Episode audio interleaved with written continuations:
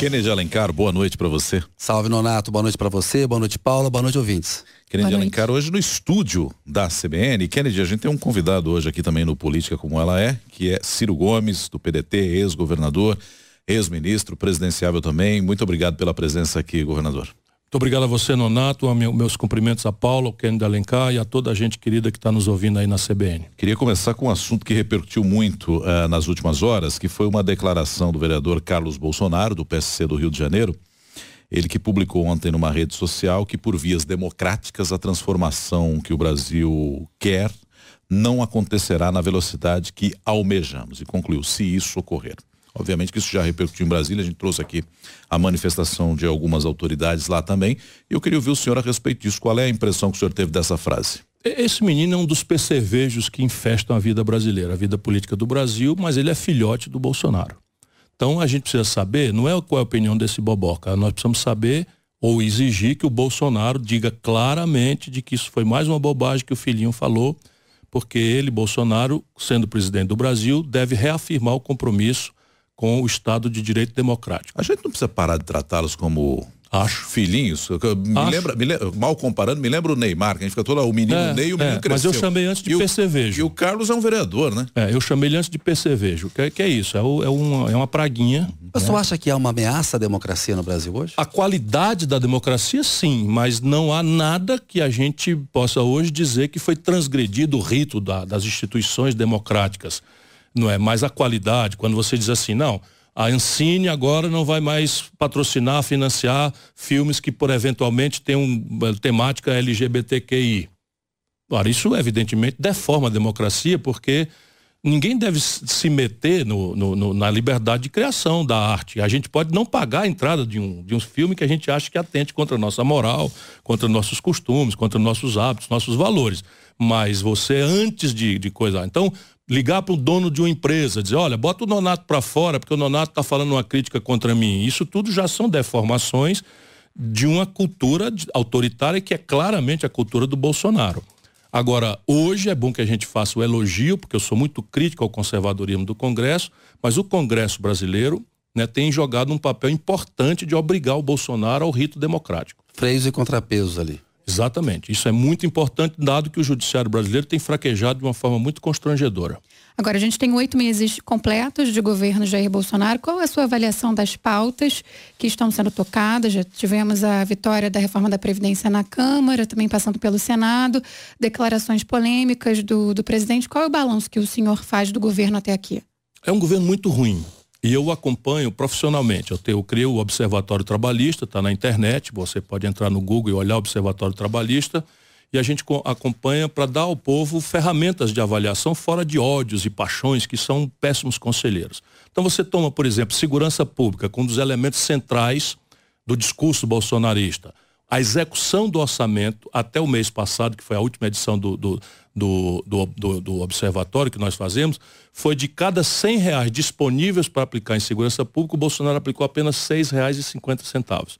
É a pior execução em saúde, a pior execução em educação, a economia vai de mal a pior, né? tendemos aí uma estagnação econômica muito grave, que significa empobrecimento, porque 2 milhões de garotos chegam por ano ao mercado de trabalho no Brasil. A uberização da nossa economia, do mundo do trabalho, é um fenômeno trágico. São 408 mil novas vagas, ganhando menos de meio salário mínimo, que é essa gente que está correndo aí com uma sacolão nas costas para ganhar cinco reais numa, numa corrida. Isso é a, a fórmula econômica que está aí. As contas públicas estão em pandarecos. A, a PEC 95 está fazendo valer, que é aquele congelamento de gastos. Que é o teto. E tá só para demonstrar minha isenção, minha, minha distância crítica e como eu estou prestando atenção em todos os detalhes, é minha obrigação, eu tive quase 14 milhões de votos, não tive a honra de ser eleito presidente, portanto, meu papel, que me foi dado pela mesma população que eu amo, que elegeu o Bolsonaro, é fiscalizar, cobrar, é, denunciar os erros, etc. Pois bem, eu acho que duas, três coisas são importantes de serem destacadas. Primeiro, o Bolsonaro paga hoje os menores juros oficiais, a taxa Selic, da história da Selic.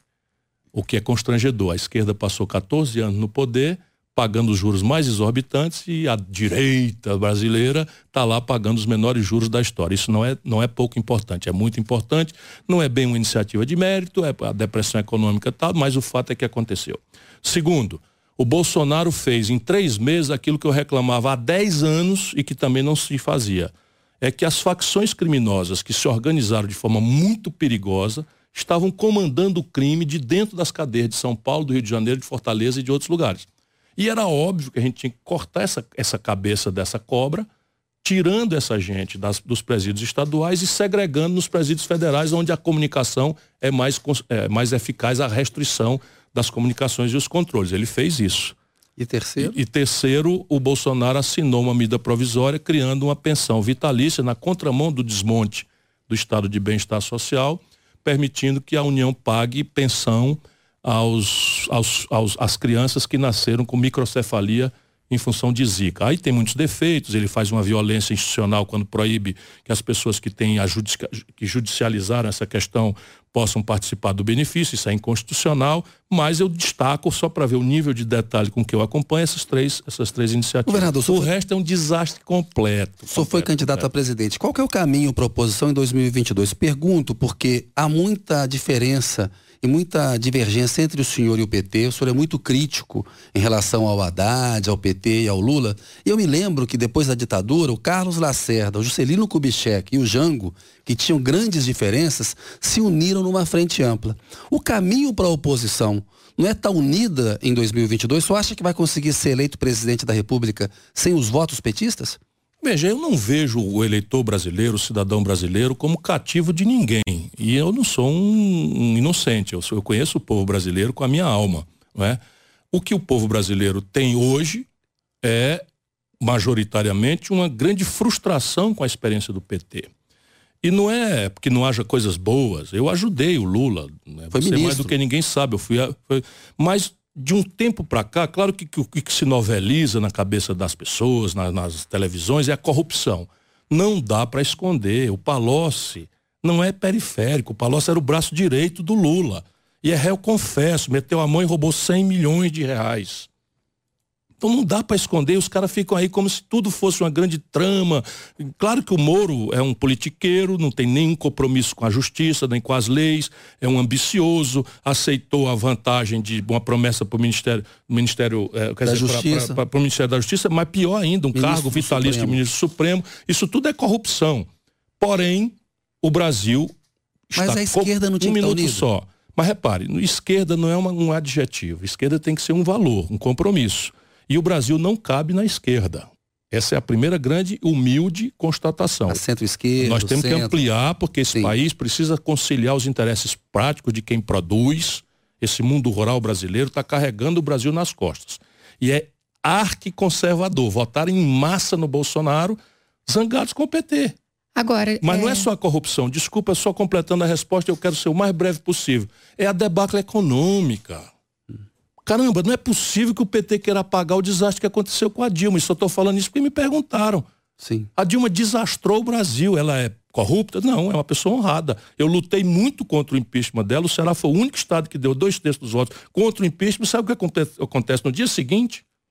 Se houve um golpe, que eles chamam que houve um golpe, quem fez o golpe foi o Senado. Quem presidiu o Senado era o Renan Calheiros e o Onísio Oliveira. Diz com quem o PT se abraçou e o Bolsonaro e, e, e, o Haddad se abraçou nas eleições de 18, dois anos depois com o Renan Calheiros e coisa. Não dá mais para passar pano para isso. Senão, nós vamos perder cinco eleições. E a questão do Lula livre, acho que a Paula pois quer é, falar essa disso. questão da, da, conciliação. O senhor acredita que a centralidade da pauta do PT em torno da liberdade do ex-presidente Lula, Pergunta Lula, pro nosso Lula povo. livre, é um empecilho Pergunta para o nosso uma povo. conciliação? Pergunta para o nosso povo qual é a centralidade para 14 Mas- milhões de E desempregados. para os líderes Qual é a centralidade? Não, eu acho que isso não tem centralidade nenhuma. Eu acho que o todo brasileiro, todo cidadão merece um julgamento justo. E acho que o Sérgio Moro trocou os pés pelas mãos, agiu à margem da lei, cansei de avisar na data que aquilo tudo era semeadura de nulidade, essa sentença contra o Lula é nula, mas o Lula e mais ninguém aceitou o rito do judiciário. Porque nós estamos na América Latina. Por exemplo, o preso político eh, Pepe Mujica Foi um preso político, ele não teve direito a contraditória, ampla defesa, recurso nos tribunais, nada disso, Mas o... prisão especial bugica, rapaz. O que a Vaza Jato mostrou não, não transforma o Lula no preso político, como diz o Preso PT? político de forma nenhuma, porque o Lula, lá pelas tantas eu disse, Lula, você vai ser preso e não vai sair da cadeia tão cedo. Candidato você não vai ser mais. Ele não quer ouvir. Então se você acha que está sendo injustiçado, até fui violentamente agredido essa petezada porque não respeita ninguém.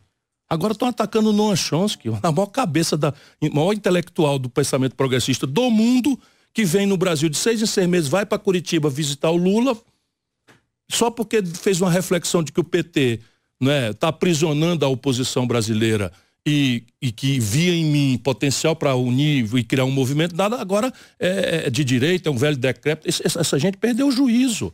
Mas a consequência prática disso qual é? Eu ia perguntando, qual é a centralidade para 14 milhões de desempregados? 42 milhões e 500 mil brasileiros que estão correndo do rapa aí nas ruas de São Paulo, do Brasil, vivendo na informalidade. O maior volume de gente na informalidade da história do país. 63 milhões e 500 mil brasileiros humilhados com nome sujo no SPC. Faz uma, uma passeata pro Lula então, livre que, e vai quem quer. Porra, é evidente. Vamos separar. perguntar ao povo. Isso. Vamos perguntar ao povo. Está estudando. Tá... Tem que separar. A estratégia política da oposição não, não pode. Veja bem, não ser pode misturar o Lula, Lula é uma opção que cada brasileiro pode ter ou não. Tá. Mas o Lula, por exemplo, de, da Bahia para baixo, é visto com muito ódio. Sim. Governador, eu queria voltar na questão da oposição. É, qual é o papel que a oposição tem que ter nesse momento num governo que o senhor aponta apenas três itens interessantes? O senhor diz, no resto é uma lástima, é ruim. Essa oposição está fazendo efetivamente uma oposição ao governo Bolsonaro ou, ou não está se movimentando? Não, nós estamos fazendo, somos meio invisíveis, porque há dois universos onde a oposição pode se ferir. Um é o Congresso Nacional. Então, no Congresso Nacional, nós vamos perder todas por 3 a 1 ou 4 a 1.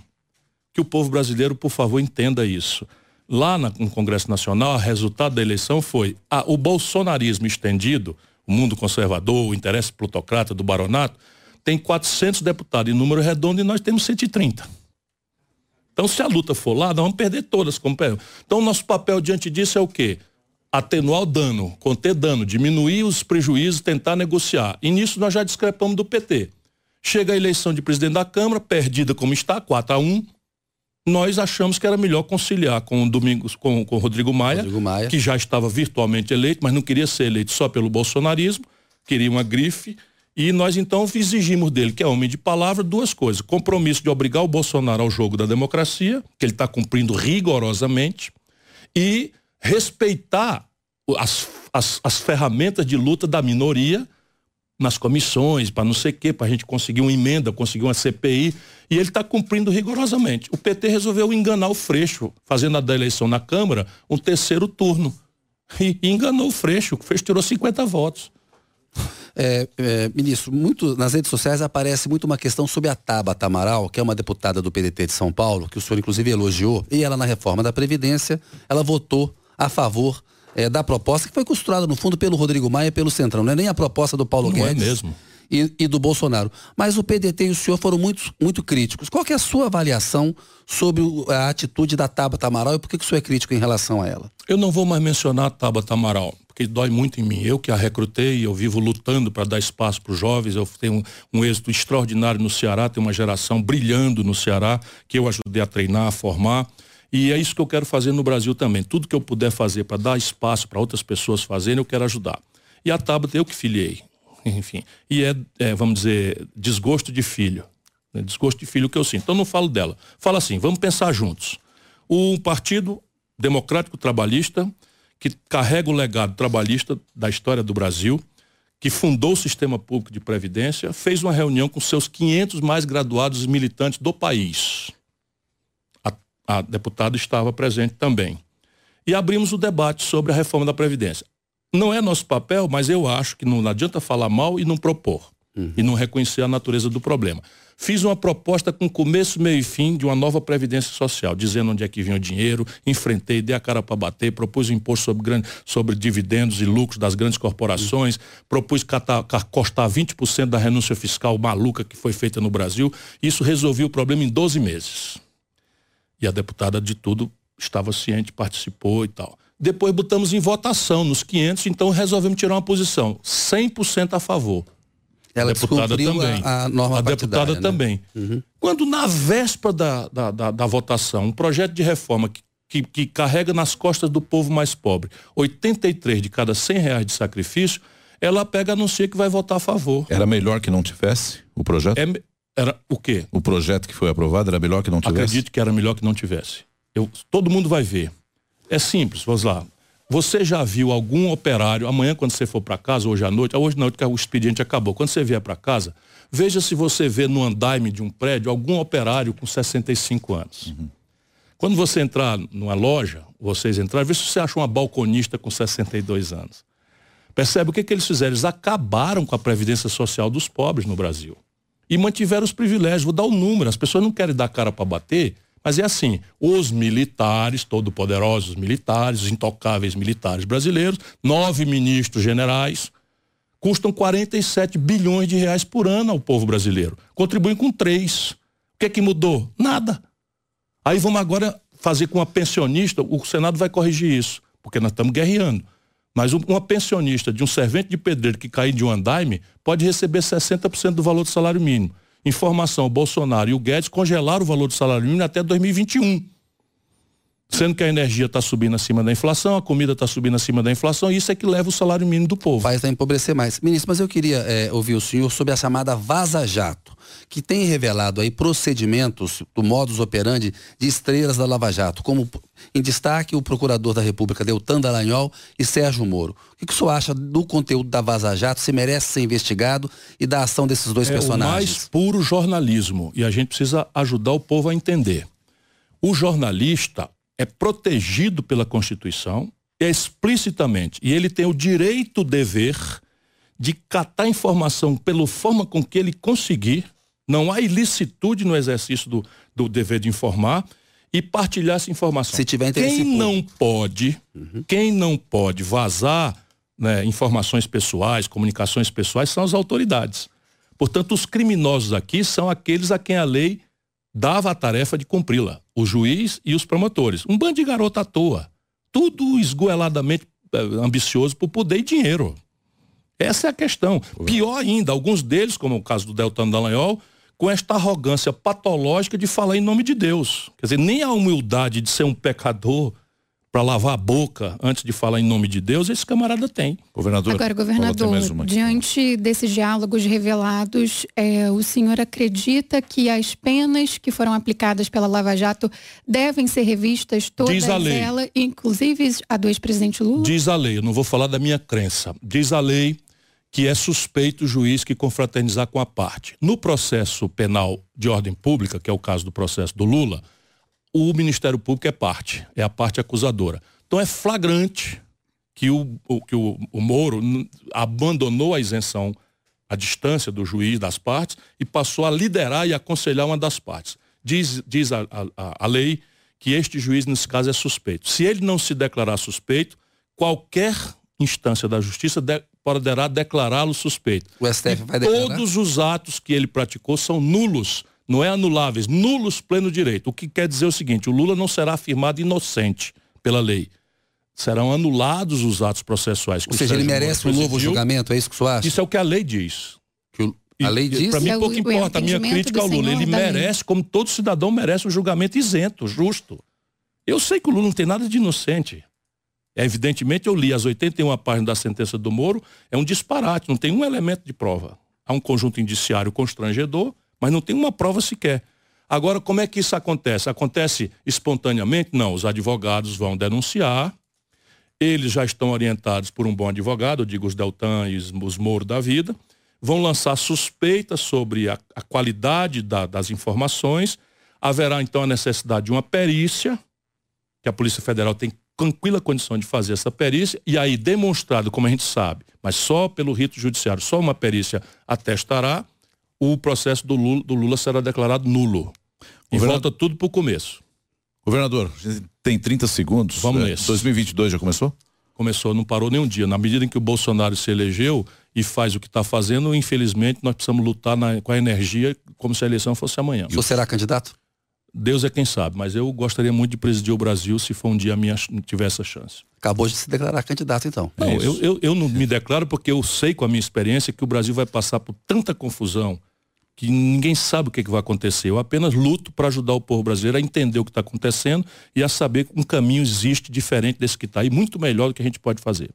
Governador, muito obrigado, muito obrigado por atender ao convite da CBN, comparecer aqui no estúdio da CBN, é um prazer. Muito obrigado. Muito obrigado viu? a vocês. Até a próxima. Obrigado. Obrigado, boa noite. Kennedy, obrigado. Amanhã tem mais. Boa noite, Donato. Boa noite, Paulo. Boa noite, ouvintes. Até amanhã. Boa noite, Kennedy. Nós vamos ao nosso intervalo, são quatro minutos de intervalo. Já voltamos a seguir o noticiário da sua cidade. Panorama CBN. As principais notícias do dia em menos de meia hora. Esse é o problema dele, pergunta para ele. Pacto de gerações.